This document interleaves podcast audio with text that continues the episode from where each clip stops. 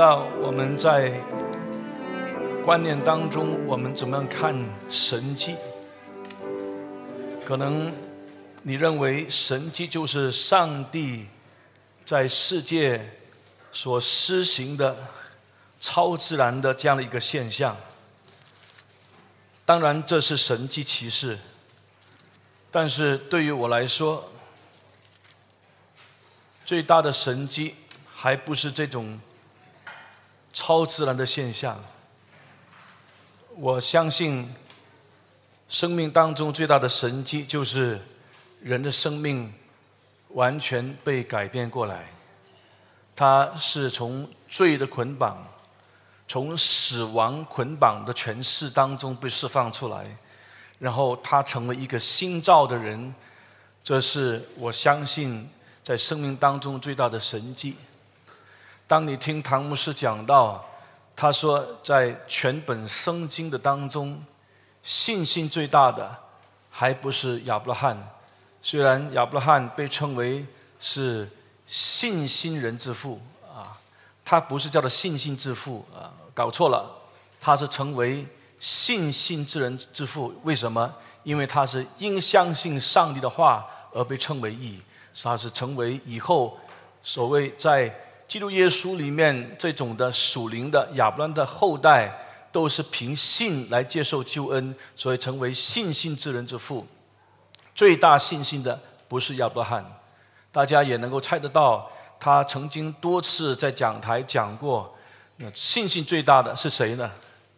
就是与耶稣基督同钉十字架的其中一个强盗，在十字架上，你。没有看到盼望，在十字架上，你能看到的是绝望；在十字架上，你看到的是羞辱，没有看到任何的荣耀。但是，这个与耶稣基督同钉十字架其中一个强盗，到底他看见什么？他会突然醒悟，这位耶稣基督，他是那位要德国降临的君王。他是凭着什么能够看见耶稣基督是那位从死里复活的君王，要把上帝的国带来的君主呢？这是很难想象的事情。所以今天也一样，你看到一个罪人，他的生命当中因认识耶稣基督，完全改变过来，整个人焕然一新，敬拜上帝，敬畏上帝。那是很大很大的神迹。如果你知道我讲谁，包括比方说刘明和牧师，这个有黑道背景、吸毒贩毒啊，他的妈妈没有放弃他，而且他的妈妈是一个女传道，怎么可能传福音呢？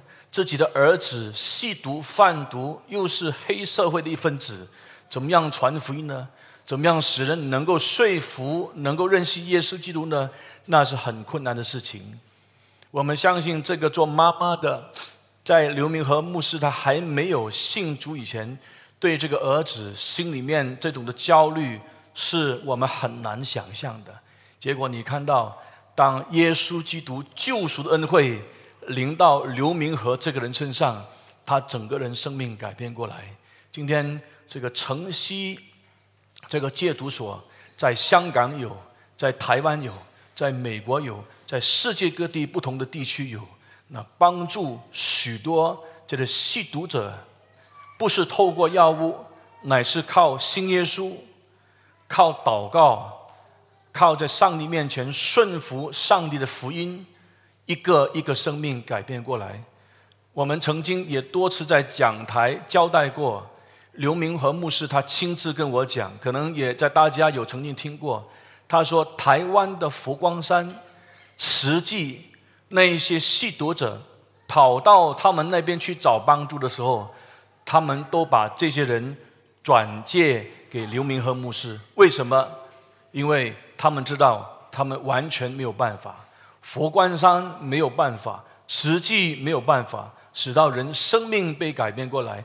就唯独是透过福音，感谢上帝。这个人曾经在马英九的时代拿过台湾十大这个这个伟大的年轻人年轻人之一啊。那么我们非常感谢上帝，这是耶稣基督的福音在这个人身上所成就很伟大救赎的工作。我不知道你认不认识另外一个人，啊，他是被称为是叫做哈马斯之子，the son of Hamas。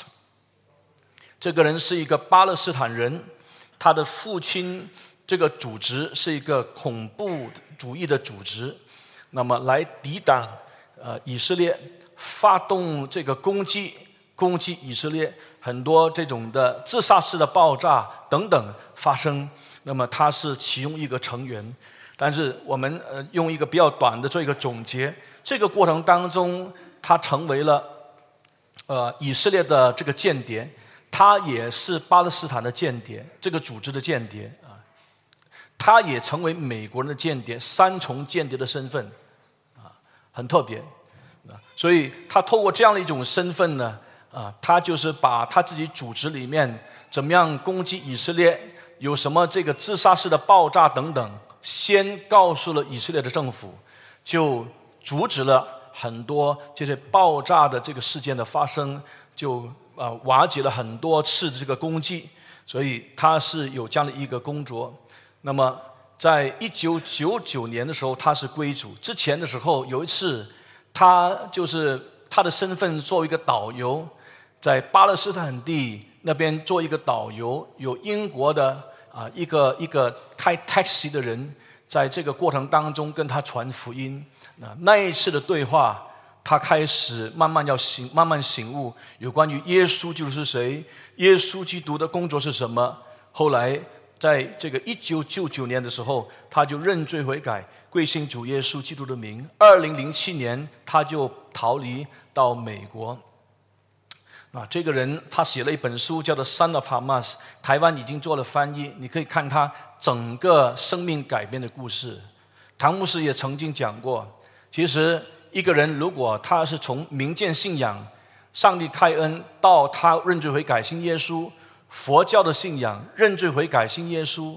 甚至是这个共产主义的人信耶稣，这其实还不是太困难。如果是从人这个角度，很困难、很困难的是向伊斯兰教徒传福音，他们认罪悔改信耶稣，那是一个很大的挑战，因为他们认定他们所相信的阿拉是唯独的真主，他们相信穆罕默德是唯独的真先知，圣经曾经被篡改过。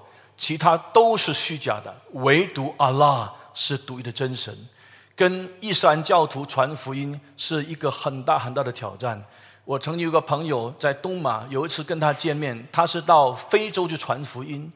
那么这个人传了好多好多年。我见他的时候，我问他说：“你传福音结果子多少？”他说：“才一个。”所以，亲爱的弟兄姊妹，如果一个伊斯兰教徒，他能够认罪悔改信耶稣，你知道这是最大的神迹。在我们马来西亚，当可能你知道，可能你不知道，都有一定的这些地下组织向我们马来同胞来传福音。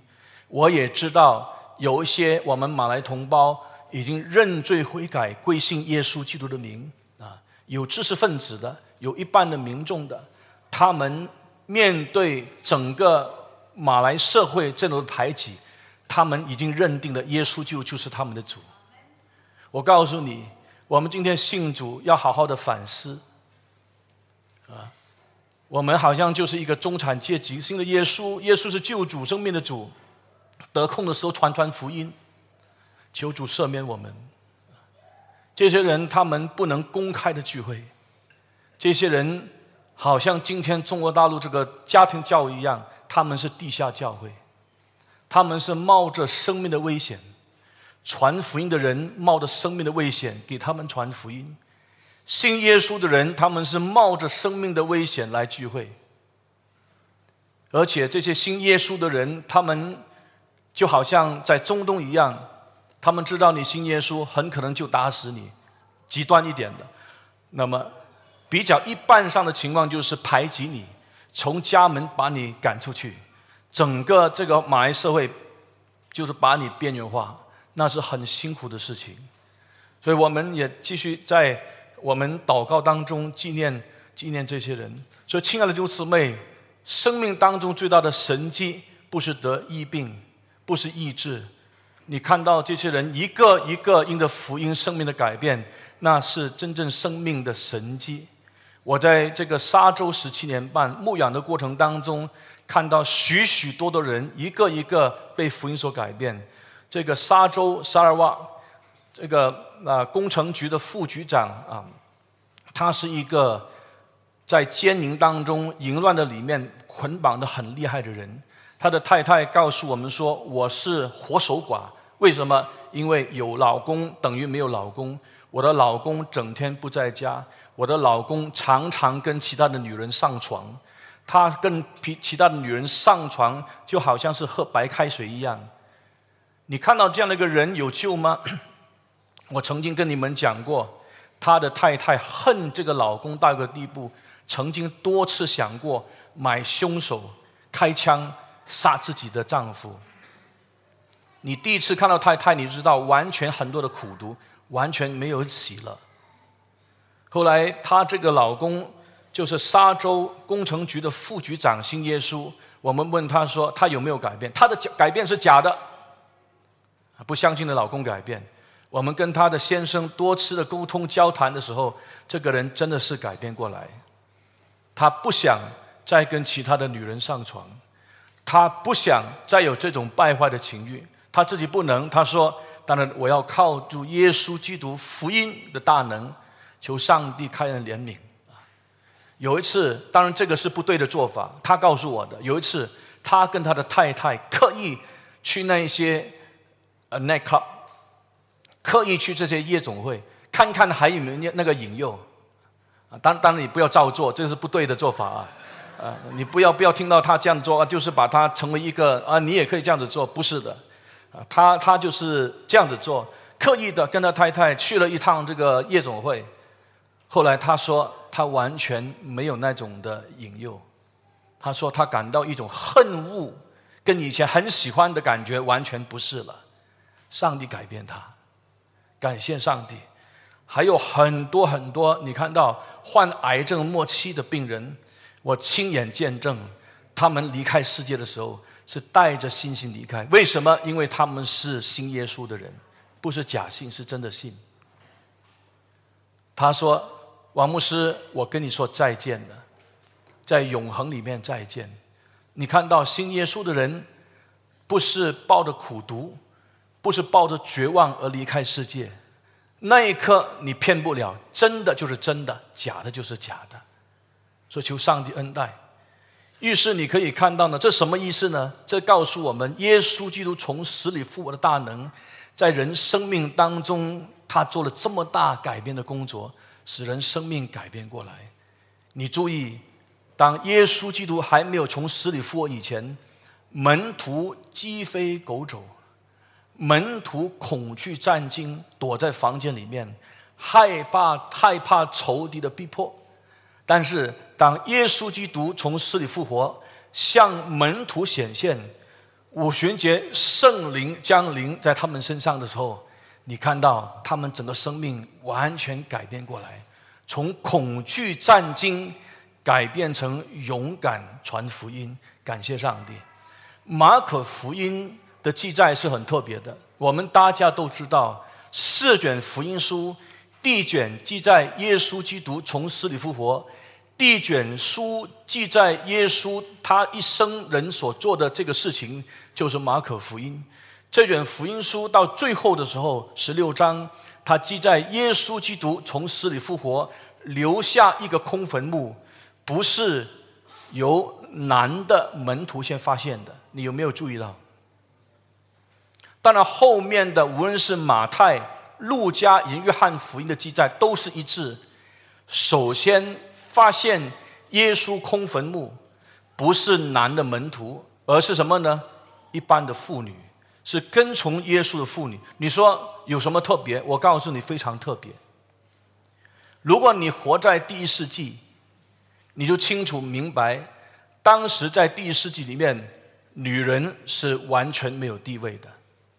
你听听当时那些拉比，他们向上帝祷告的时候。他怎么祷告呢？他其中在清晨里面一个祷告就是说：“感谢上帝，你造我是男人，不是女人。”你看到吗？感谢上帝，你造我是自由人，不是一个奴隶。女人奴隶是很低的这个地位的，女人是没有这个地位的，所以女人在法庭当中是不可以做见证的。为什么？因为他们说女人的见证是完全不可信的。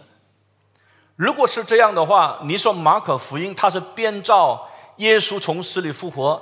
要去说服当时的人，耶稣真的是从死里复活。那你想想看，如果你编造的话，你会先怎么样？怎么说呢？你会是写女人首先看见空坟墓，还是男人看见空坟墓呢？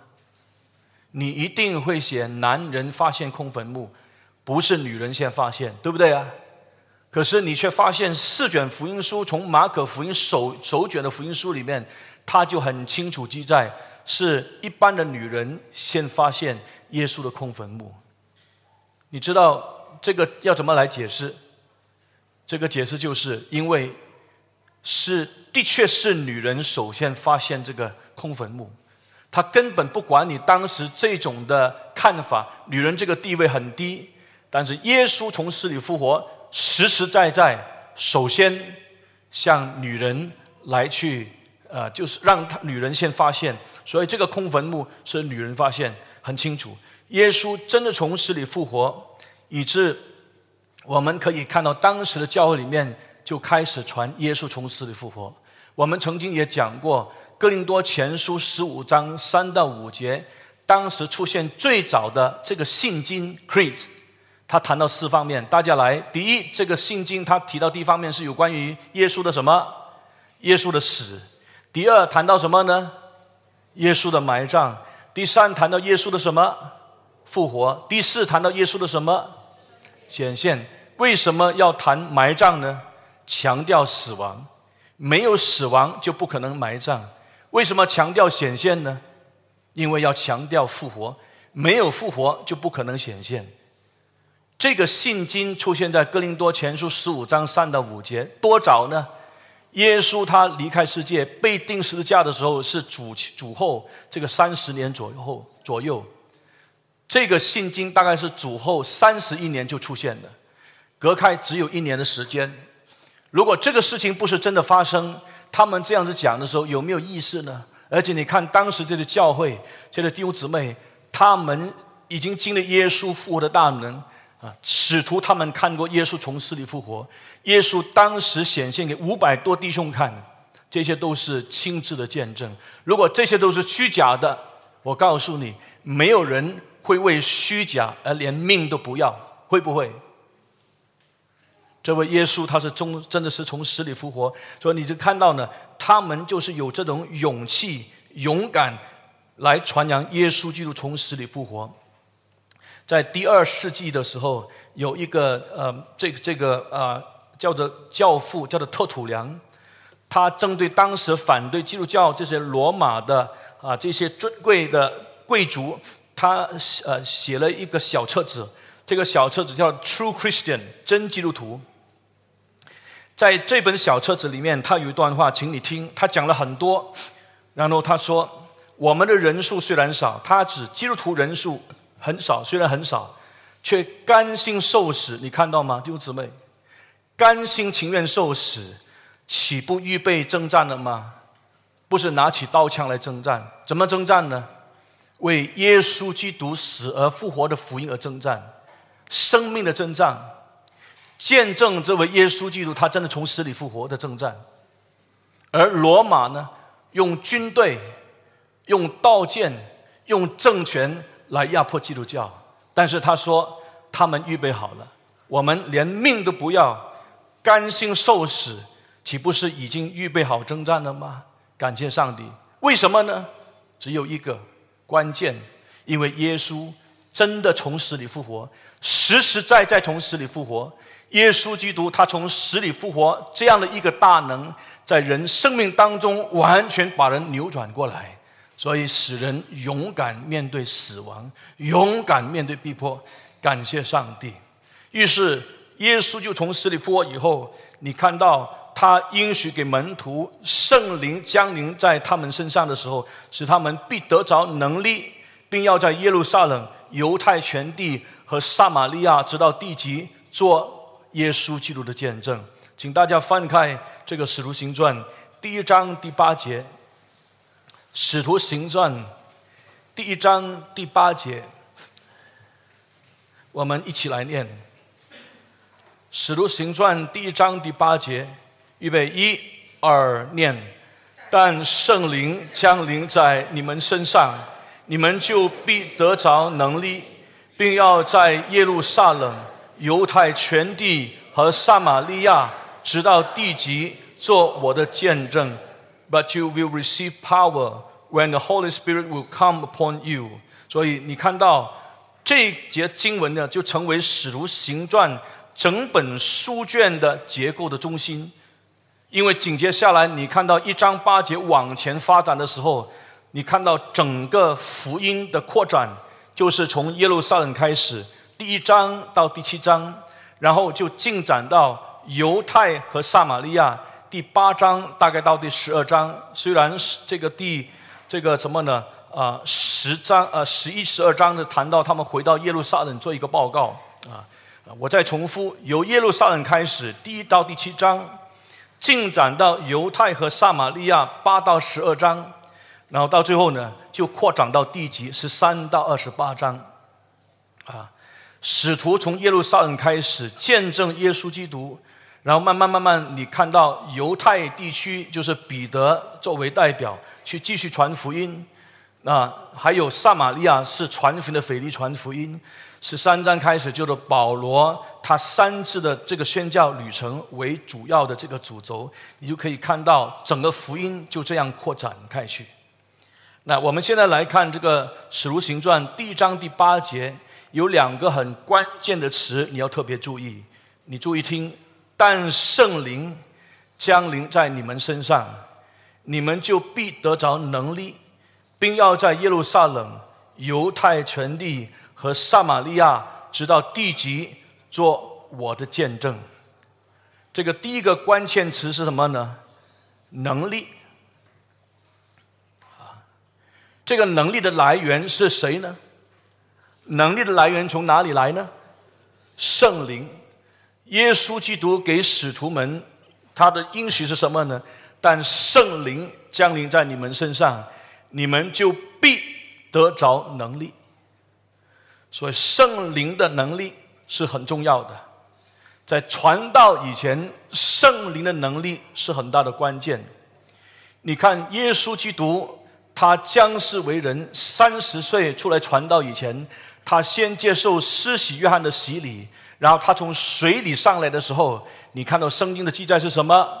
圣灵降临在他的身上，然后又有圣父做见证。你是我的爱子，我喜悦你，对不对？当然，我们知道耶稣基督他可以凭着他自己的大能来传福音、来传道。可是你不要忘记，他是作为人类的第二个总代表、幕后的总代表的时候，他是依靠圣灵的大能来传福音，他是依靠圣灵的能力来传道。所以圣灵降临在他们的身上。那么你可以看到，耶稣基督他经过试探的考验，出来传道的时候，大有圣灵的权柄。在马可福音一章开始，一直到马可福音第二章，你大概可以看到耶稣基督他有几方面的权柄。第一，他有传道的权柄，众人很稀奇他的教训，这是马可福音一章二十二节所说的话。众人很稀奇他的教训，因为他教训他们，正像有权柄的人，不像文士。耶稣基督他凭着圣灵传道，有传道的权柄。下来，耶稣基督有赶鬼的权柄。马可福音一章第二十七节，他用权柄吩咐乌鬼，连乌鬼也听从了他。第三方面，耶稣基督他出来有传道的权柄，赶鬼的权柄，还有什么权柄？他有医治的权柄。马可福音一章第三十四节，耶稣治好了许多害各样病的人。整卷福音书，你可以看到耶稣医治病。传道的权柄、赶鬼的权柄、医治的权柄。那当你看马可福音第二章第五节的时候，耶稣还有什么权柄呢？赦罪的权柄。耶稣见他们的信心，就对摊子说：“小子，你的罪赦了。”谁能赦罪呢？只有上帝能赦罪。所以你看到耶稣基督，他就是上帝来做人这位救主，他有赦罪的权柄、传道的权柄、赶鬼的权柄、医治的权柄、这个赦罪的权柄。现在这位叫耶稣从死里复活的灵，也就成为叫人活的灵，他要将在使徒身上，他要使他们有能力来做什么呢？有能力来做见证。这个能力是一个很重要的关键词，能力在使徒行传里面。出现了至少十次，这样的能力是什么能力呢？这样的能力，我告诉你，就是见证的能力。但圣灵降临在你们身上，你们就必得着能力，并要在耶路撒冷、犹太全地和撒玛利亚直到地极做什么？做我的见证，做耶稣基督的见证。你看到圣灵的能力在人身上是做什么？最关键是做谁的见证？做耶稣基督的见证，不是为自己做见证，不是为圣灵做见证。圣灵降临在人身上。今天我们不是求圣灵降临，因为圣灵已经来了，圣灵已经与人同住，圣灵已经在人生命当中内住。这些是真基督徒。所以真基督徒他生命他要见证谁？他要见证耶稣基督，他不是见证圣灵。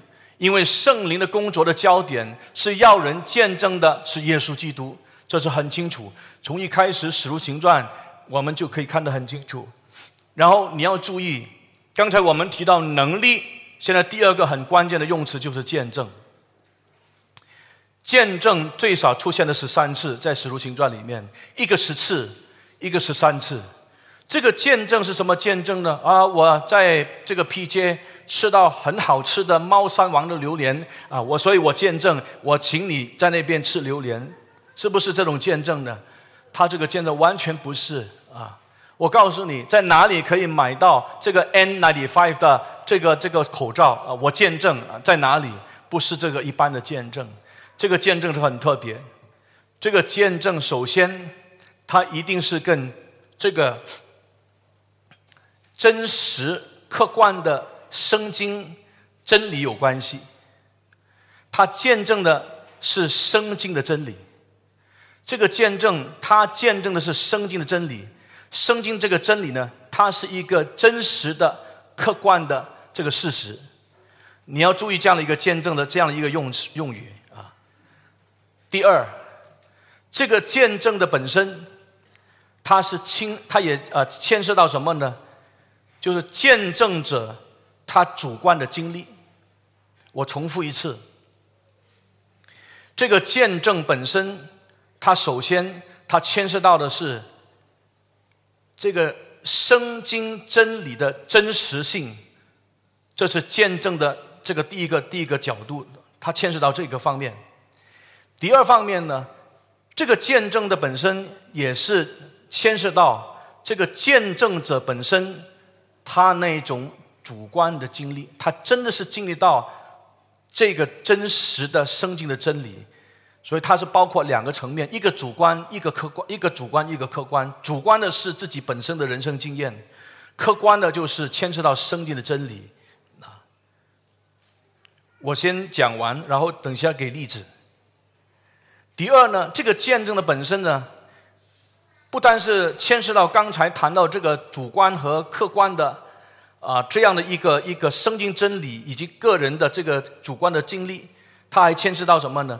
这个牵牵涉到这个见证者本身对所见证的尾声甚至牺牲。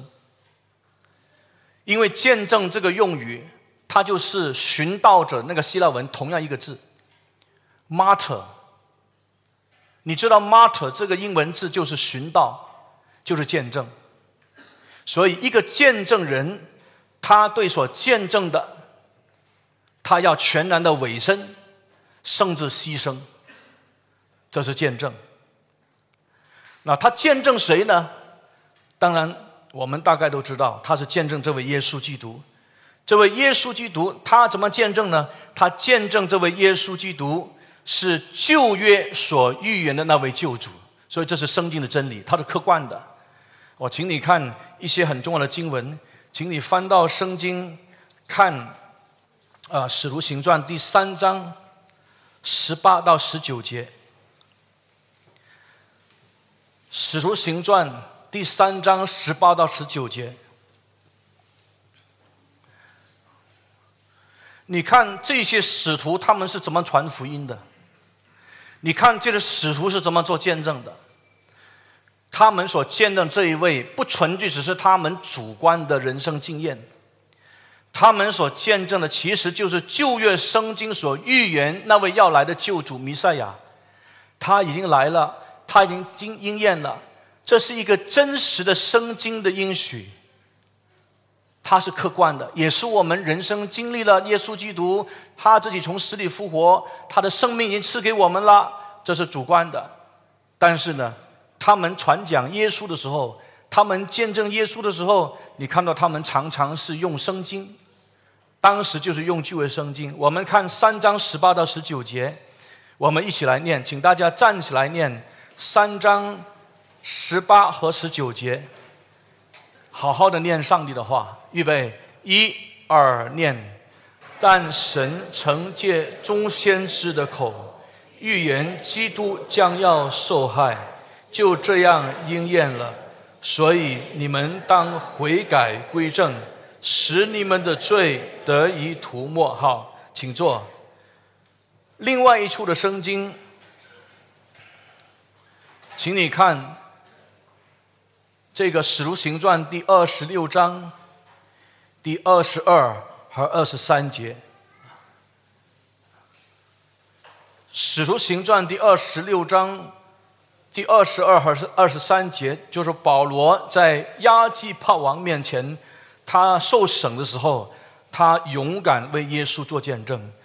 他对那些审讯他的人，除了亚基帕王之外，也向当时这些。避害他的犹太人和外邦人来做见证。他怎么说呢？请听我念：我蒙上帝的帮助，直到今日还站得住，对着尊贵的、卑贱的老幼做见证。所讲的，并不外乎什么众先知和摩西所说将来必成的事。这是什么？这是生经，生经的见证，生经所预言的真理已经应验了。透过谁应验呢？耶稣基督已经应验了。那二十三节就是基督必须受害，并且应从死里复活，要首先把光明的道传给百姓和外邦人。感谢上帝。所以，亲爱的弟兄姊妹，你就可以看到，这些使徒他做见证的时候，他是见证圣经的真理。同时，这个生命真理，他们已经生命当中有主观的经历，他们已经经历耶稣就从死里复活。一方面有客观的事实，他们见证；一方面，他们已经主观的去经历耶稣基督复活的大能，在他们生命当中。感谢上帝，这圣灵在他们身上的工作，你看到吗？所以今天你不要迷信。你学了三福布道法，你以为传福音就一定有果效？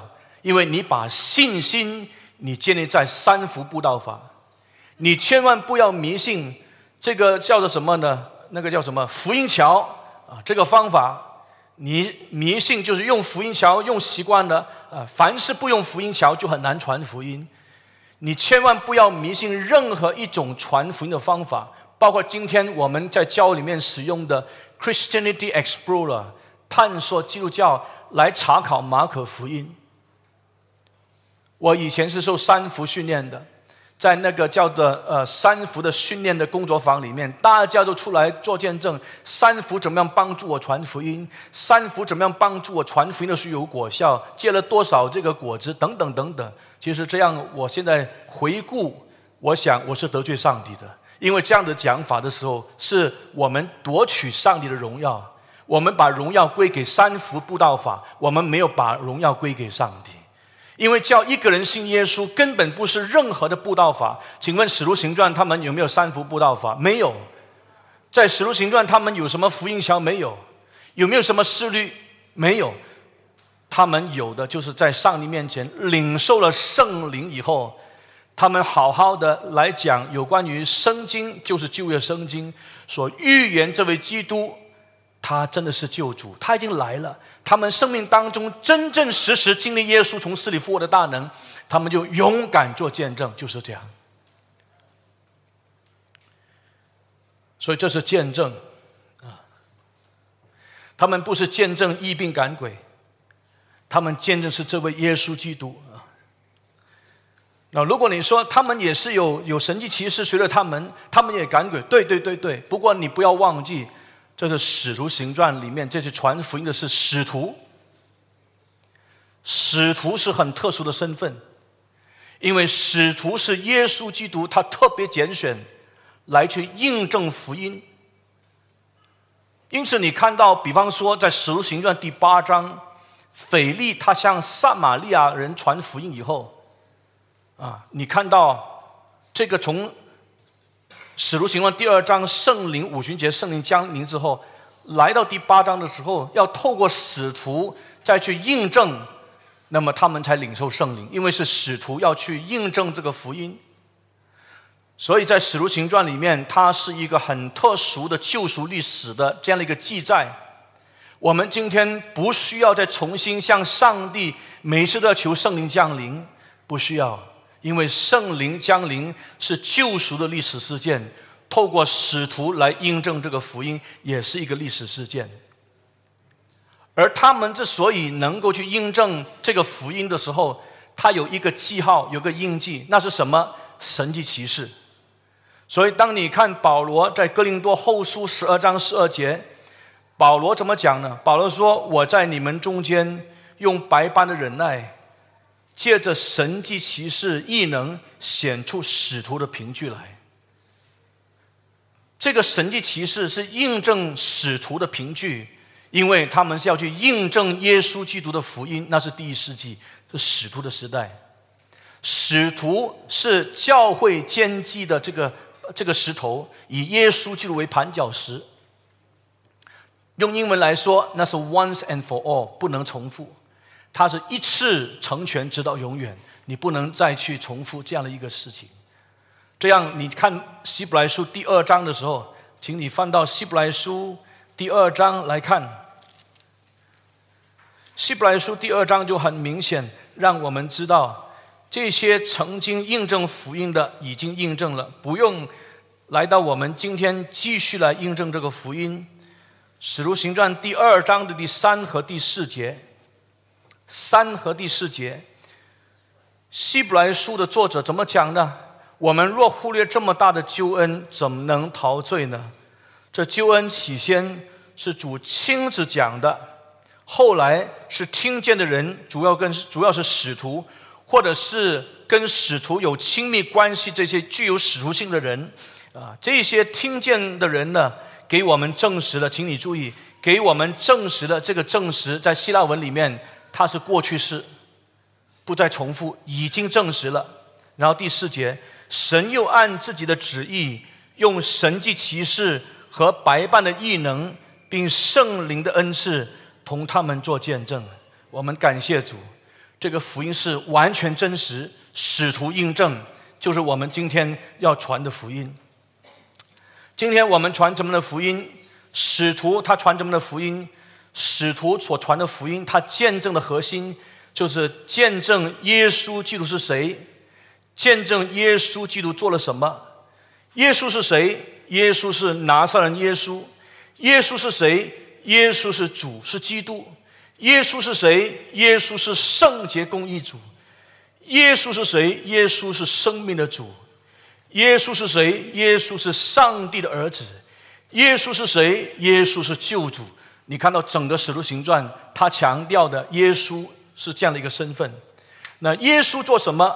耶稣所做的就是耶稣基督成全救赎，就是透过他的死与复活来成全救赎。所以你看到在《使徒行传》里面，这些使徒他们常常见证耶稣从死里复活。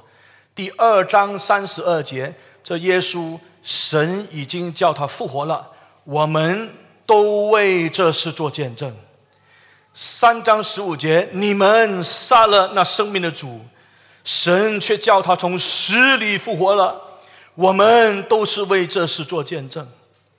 四章三十三节。使徒大有能力见证主耶稣复活，众人都蒙大恩。十七章一到第三节里面，他讲了很多，到最后第三节，基督必须受害，从死里复活。又说：“我所传于你们的这位耶稣，就是基督。”这是保罗所讲的话。所以他们所见证的是耶稣的死，他们所见证的是耶稣基督的复活。今天我们传讲的这位耶稣基督，他不是给我们带来就是升官发财、平安健康，那不是重点。你信错了。如果你是信耶稣，是因为你希望耶稣给你健康；你信耶稣是希望耶稣给你发财；你信耶稣是希望耶稣给你长命百岁；你信耶稣是希望耶稣给你平平安安。你信错了。因为使徒他从一开始给我们看见，信耶稣就是信他是那位救主，他是上帝儿子。你信了他以后，你可以罪得赦免，从死亡的恐吓的权势当中得这个释放。他给你永生，不被定罪，出死入生。你可以回到上帝的面前的时候，他与你同在，你与他同在，直到永永远远。使徒所见证的就是耶这位耶稣就从死里复活，从耶路撒冷开始扩展到犹太全地、撒玛利亚，直到这个地极。我们感谢上帝。今天，当我们要做一个总结的时候，我们要知道，今天教会不能不传这样的一个福音。如果今天我们传的是成功神学的福音，如果我们今天传的是使人有一个表面平平安安的福音，信耶稣啦，信耶稣有平安，你没有讲清楚啊，出入平安，信耶稣不一定给你出入平安，你不要妄想出信耶稣出入平安。那些传福音的使徒，一个一个被罗马的政府判死刑，一个一个这样子死掉，除了是使徒约翰。所以你你要信这样的一个福音，就是当时他们知道这位能够赐我们永生的主、救主耶稣基督是我要信的，认罪悔改，信靠他之后，我就知道我这一生活着是为了福音，我这一生活着是为了他，为了他的荣耀，求上帝这样恩待我们。今天我们整体教会要好好传这样的福音，传福音不是单单传道人。传福音是整体弟兄姊妹，每一个真正领受耶稣基督复活大能的基督徒，真基督徒，他不可能不好好传福音。因为如果我们真正体会到这位耶稣基督，他真正是我们救主和生命的主的话，你看到别人没有福音，你看到别人没有信耶稣的时候，我们心里面没有感动吗？在这方面，我也要认罪悔改。有些时候身体太疲倦的时候。到了妈妈那个那个安老院，有些时候会比较冷淡。这么多老人家在那边的时候，有多少次我心里面是有一个负担，要跟这老人家传福音的吗？很少，好像觉得我把妈妈放在那边就够了，我需要认罪悔改。师母有些时候会提醒我，啊，需要向这个人传福音，这个人做见证，求助怜悯我们。我们有些时候是看对象来传福音啊，年轻的我们传福音，年老的可能我们不大想跟他讲耶稣讲福音，反正他快要死了。我盼望我们心里面有这种因着福音大能的改变，无论是谁，他们都需要福音。求主他赦免我们那个刚硬的罪。我过去看。G.K. Bill 启示录那一本的是经书，谈到这个在这个小亚细亚的七个教会，第一个教会耶稣亲自讲的，就是以弗所教会。那你提到以弗所教会的见证，他们有什么好的见证呢？他们有正统的教义，他们有正统的神学，他们能够分辨什么是异端，他们能够分辨什么是假教训。但是耶稣责备这个教会。因为这个教会失去起初的爱心，有不同的解释。有人说，有人解释，他们失去了弟兄姊妹彼此相爱的爱心。G.K. Bill 完全不是从这个角度来看。G.K. Bill 他有一些的分析，让我们有理由相信，以弗所教会最关键的问题，他失去起初的爱心，因为他失去起初传热心传福音的爱心，这是很可怕的。吉隆坡归正福音教会可以有正统的神学，谈神学的时候谈的头头是道。谈正统教育的时候，我们说我们是坚守正统的教义。我们为了一些芝麻绿豆很小很琐碎的一个教义，我们辩论的脸红耳赤。但是有多少时候，我们心里面还保存住我们起初？任性福音被福音感动，那一种热切的爱，来对我们四周围的人传福音。他们需要福音，我们有没有感受到？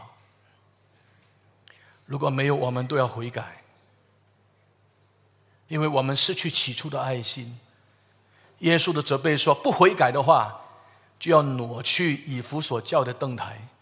吉隆坡贵正福音教不悔改的话，这个教会说什么贵正都没有用。因为说什么福音也没有用，因为没有好好热心传福音。上帝可以把吉隆坡贵正福音教会这个灯台从社会当中挪去，兴起其他的教会。求主怜悯我们。你看到使徒行传里面这些传福音的人，超越民族、地理、阶层，今天也是这样。我很期盼上帝在当中兴起人，到东马去传福音。东马很多的土族，马来西亚百分之很高的这个百分比的基督徒是在东马，不是在西马。他们是土族，他们也需要福音。我们求上帝在这个家兴起那些看见土族福音工厂需要的人。我们很期盼这个这个教会有上帝兴起的人。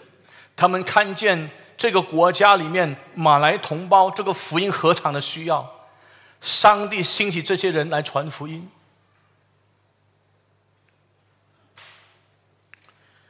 我们刚才提到，在这个沙登区这个泰然路斯的学习中心，我心里面有一个很大的负担。我一直很盼望上帝在这个家兴起一些的人，他们从上帝领受真正的看见。这个沙登区这些中下层的需要，他们需要福音。请问这些人在哪里？谁要成为那一边的这个补习老师？一方面在这个学业上帮助这个有需要的孩子，一方面借着这样的一个管道来见证耶稣基督福音。不单是这些孩子，他们整个家庭，这个地区。是一个中下层的地区，很多破碎的家庭，很多单亲的家庭，啊，很年少读不到书就出来工作，也很年少他们就成立家庭，他们也很快的离婚，啊，最起码我知道有一个人从那个区来的，有一次我问他很年轻，啊，他是离婚的，有一个孩子。因为很年轻结婚，也很年轻的离婚，啊，我们很期盼那边这些中这些中下层的这些草根的民众，他们赚不多钱，整天为生活忙，他们的孩子需要福音，他们自己本身需要福音。请问谁看见的？今天有些人说我只向知识分子传福音，我没有否定这一点。但是你看到耶稣就来的时候，是不是只向知识分子传福音呢？好像尼哥底母这些知识分子呢？你看耶稣基督也向那个撒玛利亚妇人传福音。这个人不单是草根，这个人是很卑贱的人。今天你要知道，教会不是只是容纳那些知识分子、有学问的人才在吉隆坡贵正福音教会里面，没有这回事。不管什么的学问，不管你怎么的宗教背景，不管你什么的中这个社会阶层，你都需要福音，我们都需要福音。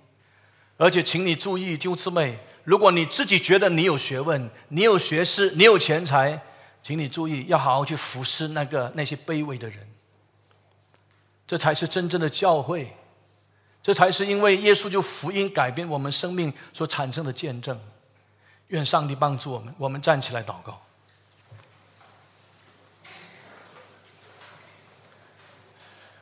我带领基督徒祷告。如果你是基督徒，你是真心在上帝面前立志，要好好在余下的人生做见证、传福音，那也是上帝给你的恩典。请你跟着我一句一句的向上帝祷告。我们在天上的父，我们求你赦免我们的罪。我们活在舒适圈，舒适是我们的偶像。求主赦免，求主拆除心中的偶像。愿主耶稣基督舍己的爱，常常激动我们的心，感动我们的生命，因为我们常常想到，主耶稣基督，你为我们舍己。我们知道，我们今天活着，不再为自己。单为你而活，但是我们如此软弱，需要主的怜悯，圣灵的恩惠，常常施行在我们身上，感动我们的心，除去冷却，除去固执，心里火热，彼此服侍，勇敢见证。传扬主的名，就是耶稣基督的福音。求上帝垂听我们的祷告。我们还没有离开世界以前，给我们亲身经历，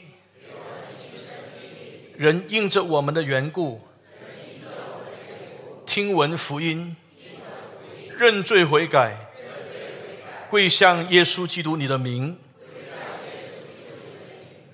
你垂听我们的祷告，